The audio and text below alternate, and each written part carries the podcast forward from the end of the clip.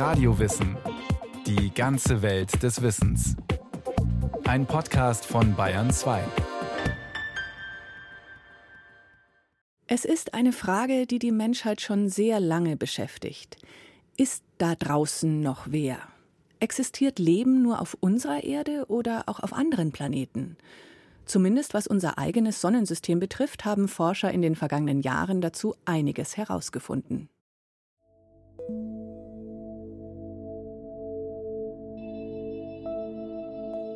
Es ist etwa 2000 Jahre vor unserer Zeitrechnung.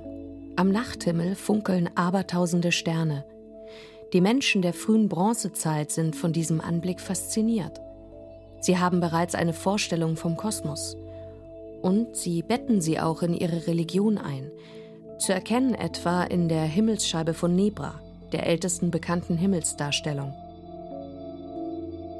In der Antike kommt es dann zu Spekulationen über erdähnliche Planeten im All.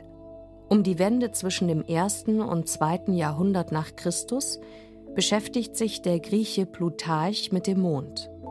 Er diskutiert ihn als eine Art zweite Erde, auf der es durchaus Leben geben könnte. Die Spekulation über Leben fernab unseres Planeten ist damit schon knapp 2000 Jahre vor unserer Zeit in der Welt. Vermutungen über Leben im All gab es auch in späteren Zeiten.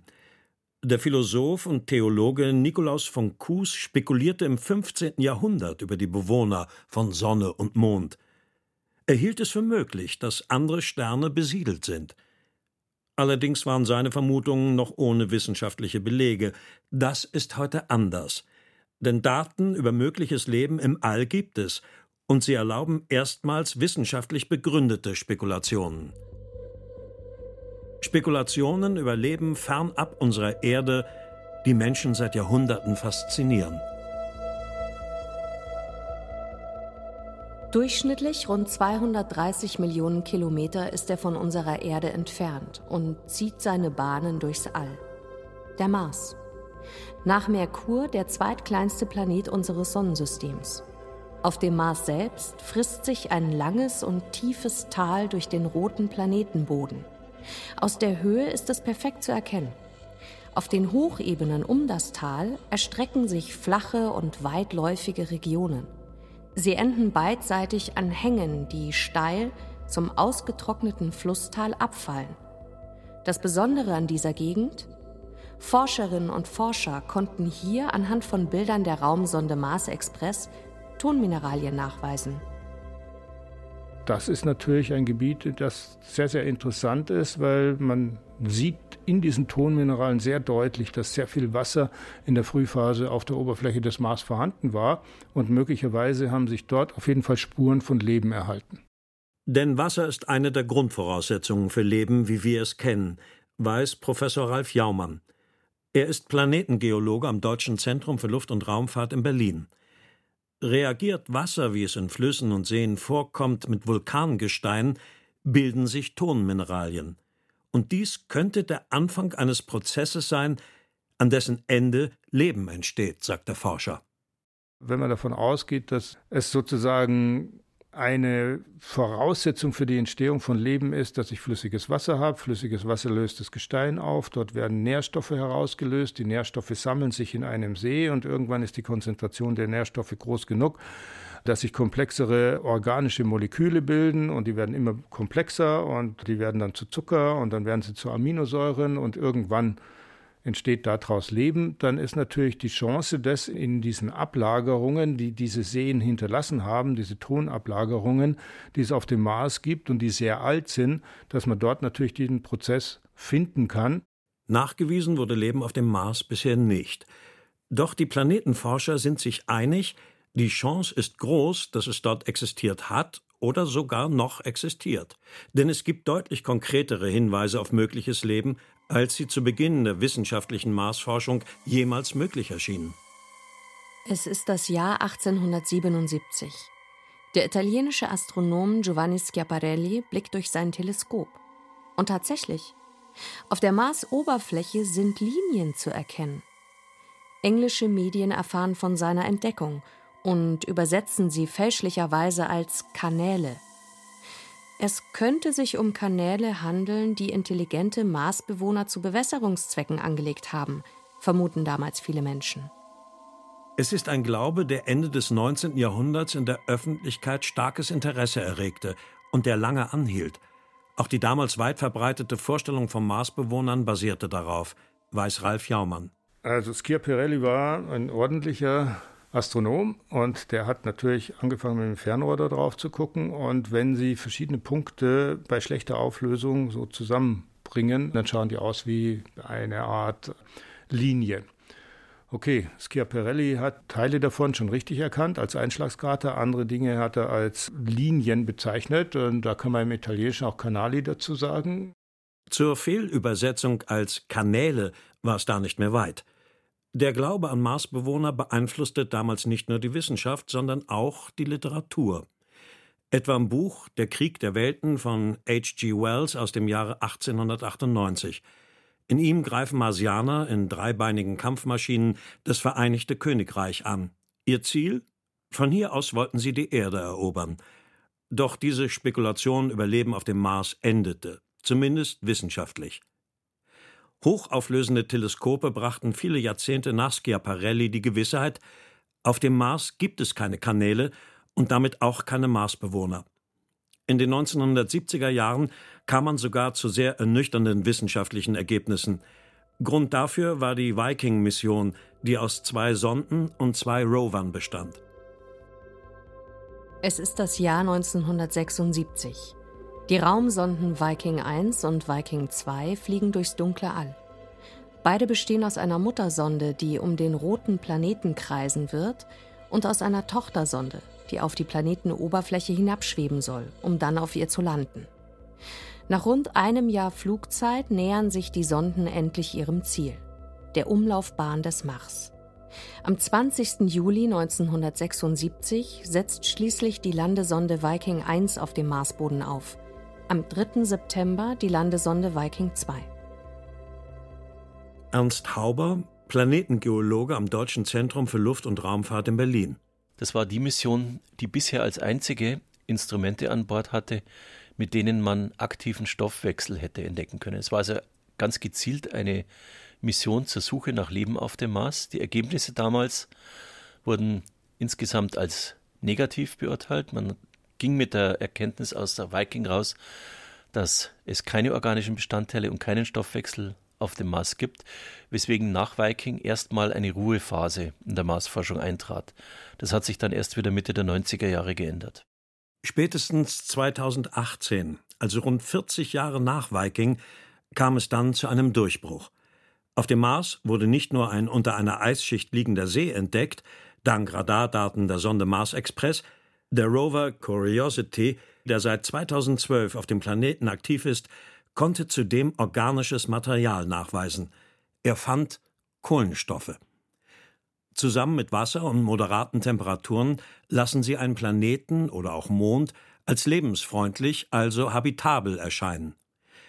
Dirk Schulze-Mackuch, Professor für Astrobiologie an der TU Berlin, hat zusammen mit Kollegen 2018 auf dieser Grundlage eine These veröffentlicht, die der Suche nach außerirdischem Leben neuen Auftrieb gibt. Die Cosmic Zoo-Hypothese, die wir aufgestellt haben, sagt aus, dass wenn das Leben auf einem Planeten entsteht und der Planet lang genug habitabel bleibt, das heißt wahrscheinlich über Milliarden von Jahren wie die Erde, dass sich dann im Prinzip unabdinglich komplexeres Leben entwickelt, bis zum makroskopischen Leben wie Tiere oder Pflanzen. Dirk Schulze-Markuch hat mit seiner These die Diskussion über außerirdisches Leben weiter angeregt und in die Öffentlichkeit getragen. Als Fachwissenschaft gibt es die Astrobiologie schon länger. In den letzten Jahren sind neue Forschungsinstitute entstanden, auch aufgrund der vielen Daten, die Raumfahrtmissionen geliefert haben. Die Anzeichen, dass es Leben außerhalb der Erde geben könnte, haben in den letzten Jahren zugenommen zumindest für unser Sonnensystem.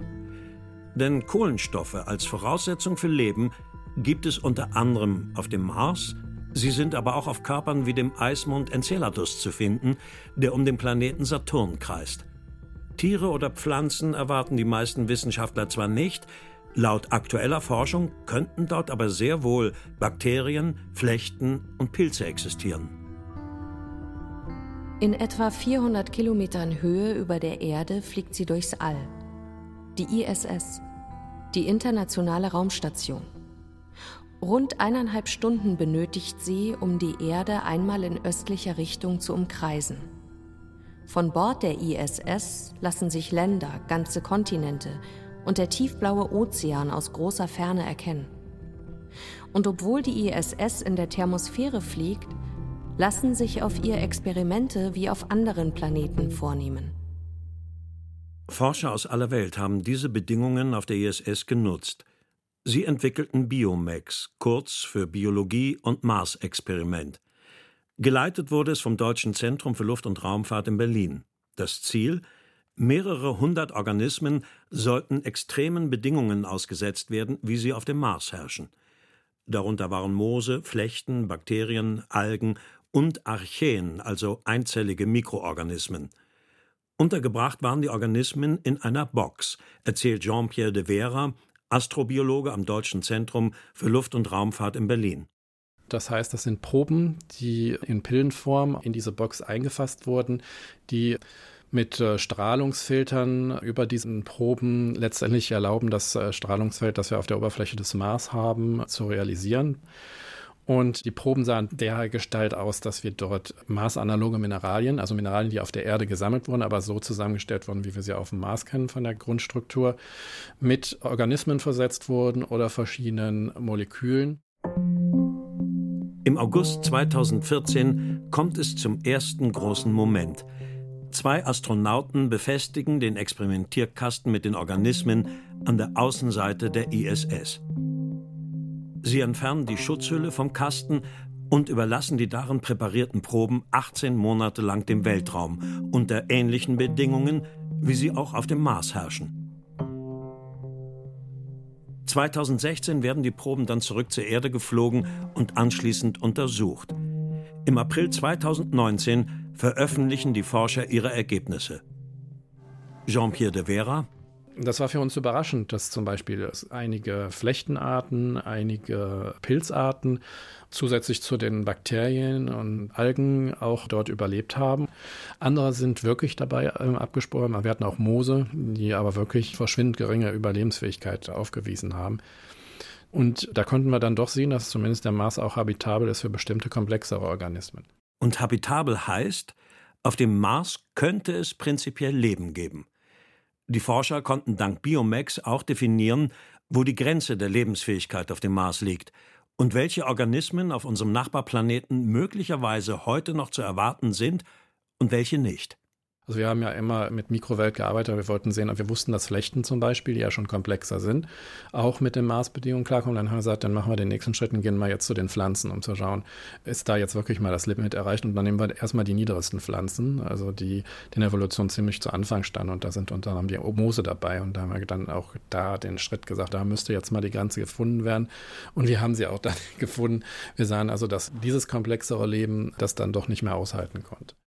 Die Grenze der Lebensfähigkeit auf dem Mars scheint demnach am Übergang zwischen Flechten und Moosen zu liegen.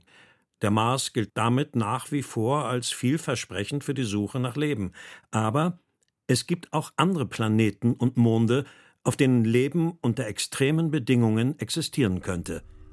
Ein kleiner Eismond gehört dazu, der weit entfernt von unserer Erde seine Bahn um den Saturn zieht. Enceladus. Von Bord der einstigen Raumsonde Cassini, die rund 13 Jahre lang um den Saturn und seine Monde kreiste, fällt der Blick auf Enceladus.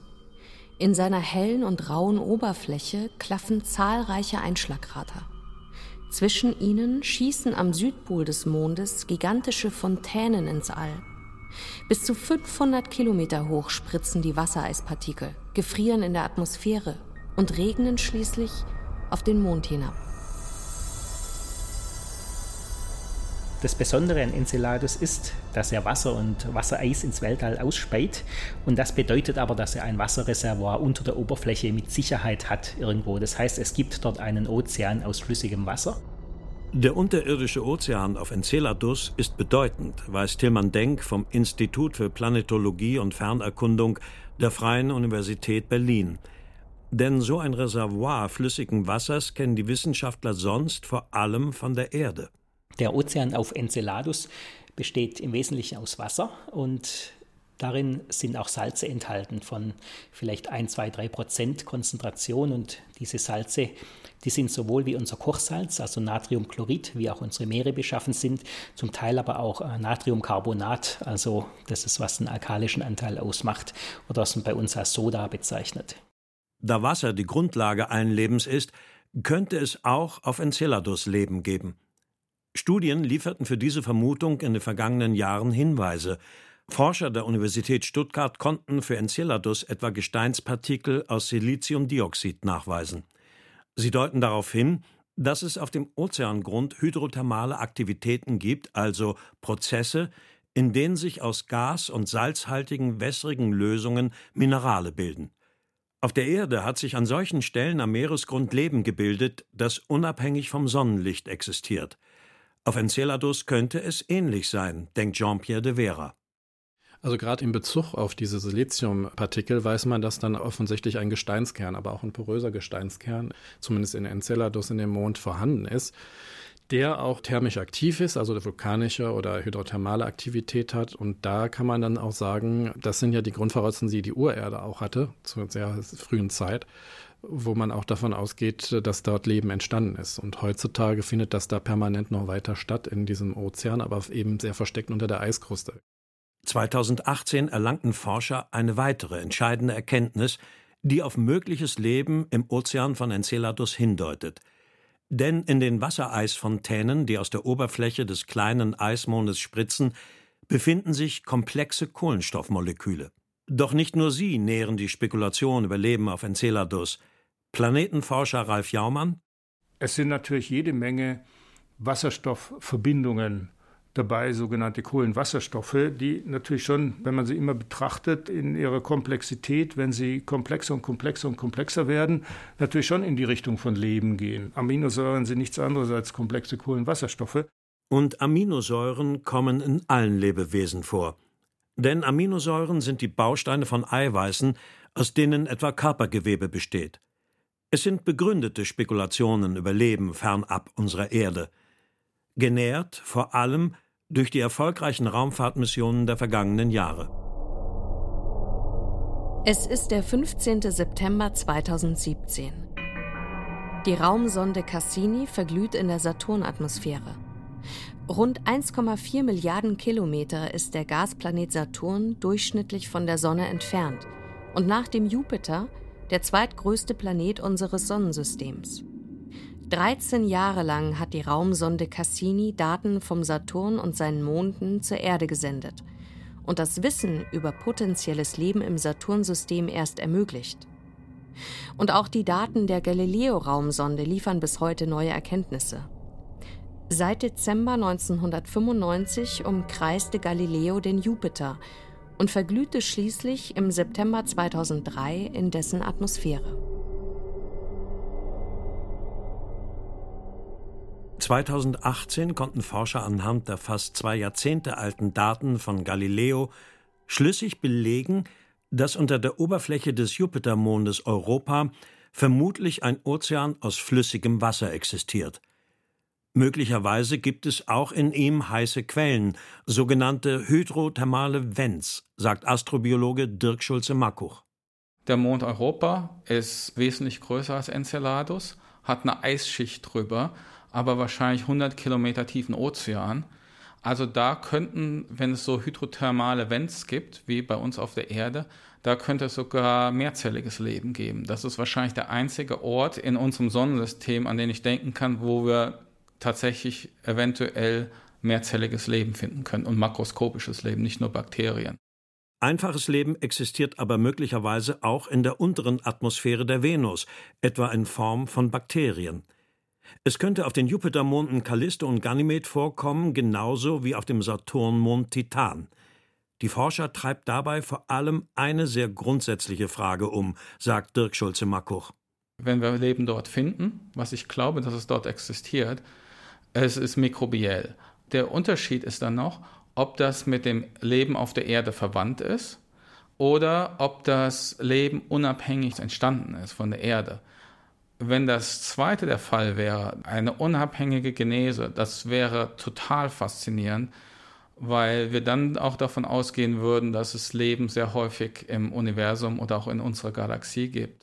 Denn habitable Planeten sind auch außerhalb unseres Sonnensystems in großer Zahl bekannt. Es sind die sogenannten Exoplaneten. Und so wie Erde, Mars und Saturn um die Sonne kreisen, so kreisen auch Exoplaneten um ihren Stern. Einige von ihnen gelten als habitabel, denn der Abstand zu ihrem Stern ermöglicht das Vorhandensein von Wasser und damit eventuell sogar Leben auf ihrer Oberfläche. Erforschen lassen sich die Exoplaneten durch Weltraumteleskope. Direkte Hinweise auf Leben außerhalb unserer Erde werden sich in den kommenden Jahrzehnten nur in unserem Sonnensystem finden lassen, wenn überhaupt. Entsprechende Raumfahrtmissionen, die gezielt nach Leben suchen sollen, sind geplant. Ein Ausblick. Voraussichtlich 2022 wird JUICE, der Jupiter Icy Moon Explorer, in Richtung des Planeten Jupiter fliegen, diesen 2029 erreichen und auf seinen Monden nach Anzeichen von Leben suchen. Bereits Mitte 2020 startet ExoMars seine Reise durchs dunkle All zum roten Planeten. Ab 2021 soll der Rover auf der Marsoberfläche aktiv sein und dort möglichst biologische Aktivitäten aufspüren. Planetengeologe Ernst Hauber zu den vorrangigen Zielen des ExoMars Rovers. Der wichtigste Schritt wird sein, so tief in die Oberfläche hineinzubohren, dass man wirklich unverfälschtes organisches Material finden könnte. Man weiß, dass kosmische Strahlung in den obersten zwei Metern der Marsoberfläche diese organische Bestandteile leicht zerstört. Deswegen wird der ExoMars Rover einen Bohrer an Bord haben, der diese zwei Meter in den Untergrund bohrt und von dort Proben nimmt, die man dann in den verschiedenen Laboratorien des Rovers untersuchen kann. Die Suche nach Leben in unserem Sonnensystem tritt so in eine neue Phase. Auf Grundlage aller astrobiologischen Erkenntnisse wird gezielt wie nie zuvor nach Leben im All gesucht. Um die alte Frage zu beantworten, ob das Leben auf unserer Erde einmalig ist oder ob es auch auf anderen Planeten oder sogar Monden existiert.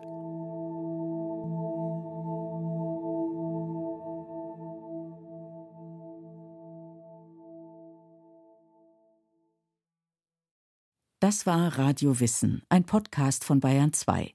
Autor Thomas Giet, Regie Christiane Klenz. Es sprachen Katrin von Steinburg und Rainer Bock, Technik Peter Preuß, Redaktion Iska Schregelmann. Wenn Sie keine Folge mehr verpassen möchten, dann abonnieren Sie doch Radio Wissen unter bayern2.de slash podcast.